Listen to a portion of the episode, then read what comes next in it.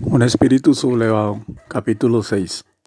Y deambulé un rato por la cesta, por esos lugares donde aún se escuchaba de Lavoe, y luego necesitaba un pase de heroína, que no digamos me sacara del letargo de mi existencia.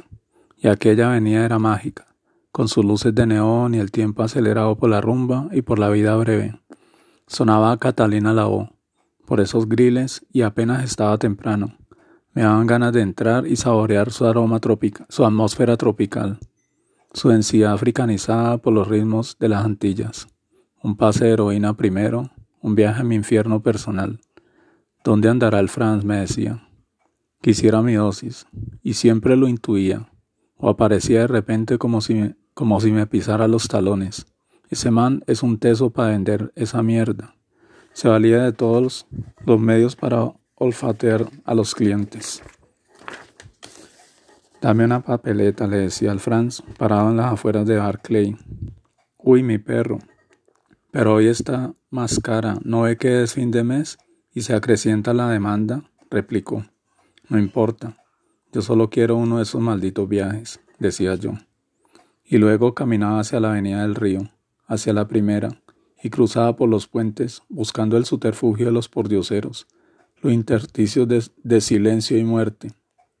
Y allí estaba yo con la jeringa en la mano, sorteando mi futuro, tentando la infinitud de una existencia que se tornaba arrogante, y emprendía ese viaje alucinado, ese viaje que me llevaba a mis propias constelaciones, a mi universo mórbido, donde yo era el protagonista de una decadencia solas. Después volví a la cesta y entraba a uno de esos griles enmarañados por el trópico. Estaba eufórico y decidí que tenía que bailar, pues esos ritmos eran como una atracción fatal. Como no, como, como no había, como no había damas alrededor, me puse a bailar solo, con el tumbado único del marihuanero, del vicioso. Al rato llegaba el Raúl y venía con la Claudia. Él sabía también dónde encontrarme, como un audaz poenco que olfatea a su amo desde lejos. Claudia estaba puta y me miraba mal, como si yo le hubiese hecho algo. Me le, acerqué diciéndole al oído, yo no soy el hombre indicado.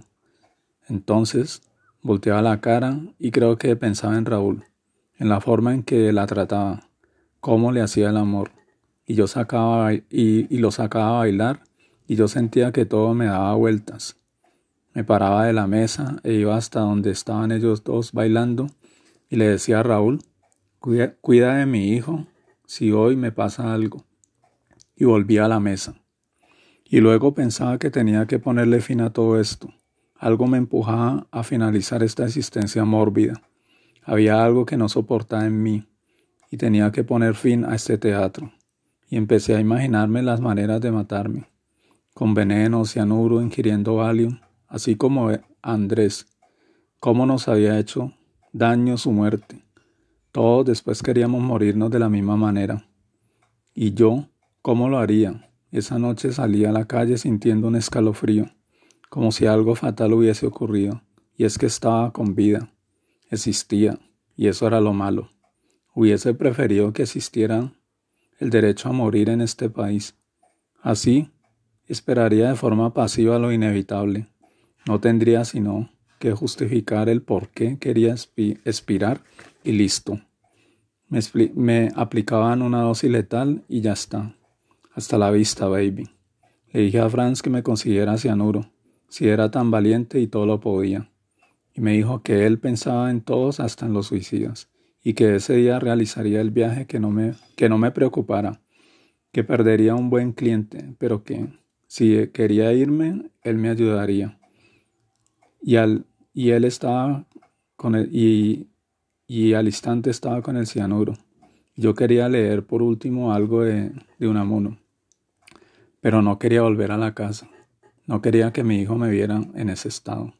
Así que me senté en un parque y allí relajado me empecé a tomar el cianuro, desplomándome poco a poco. Abril de 2020. Fin.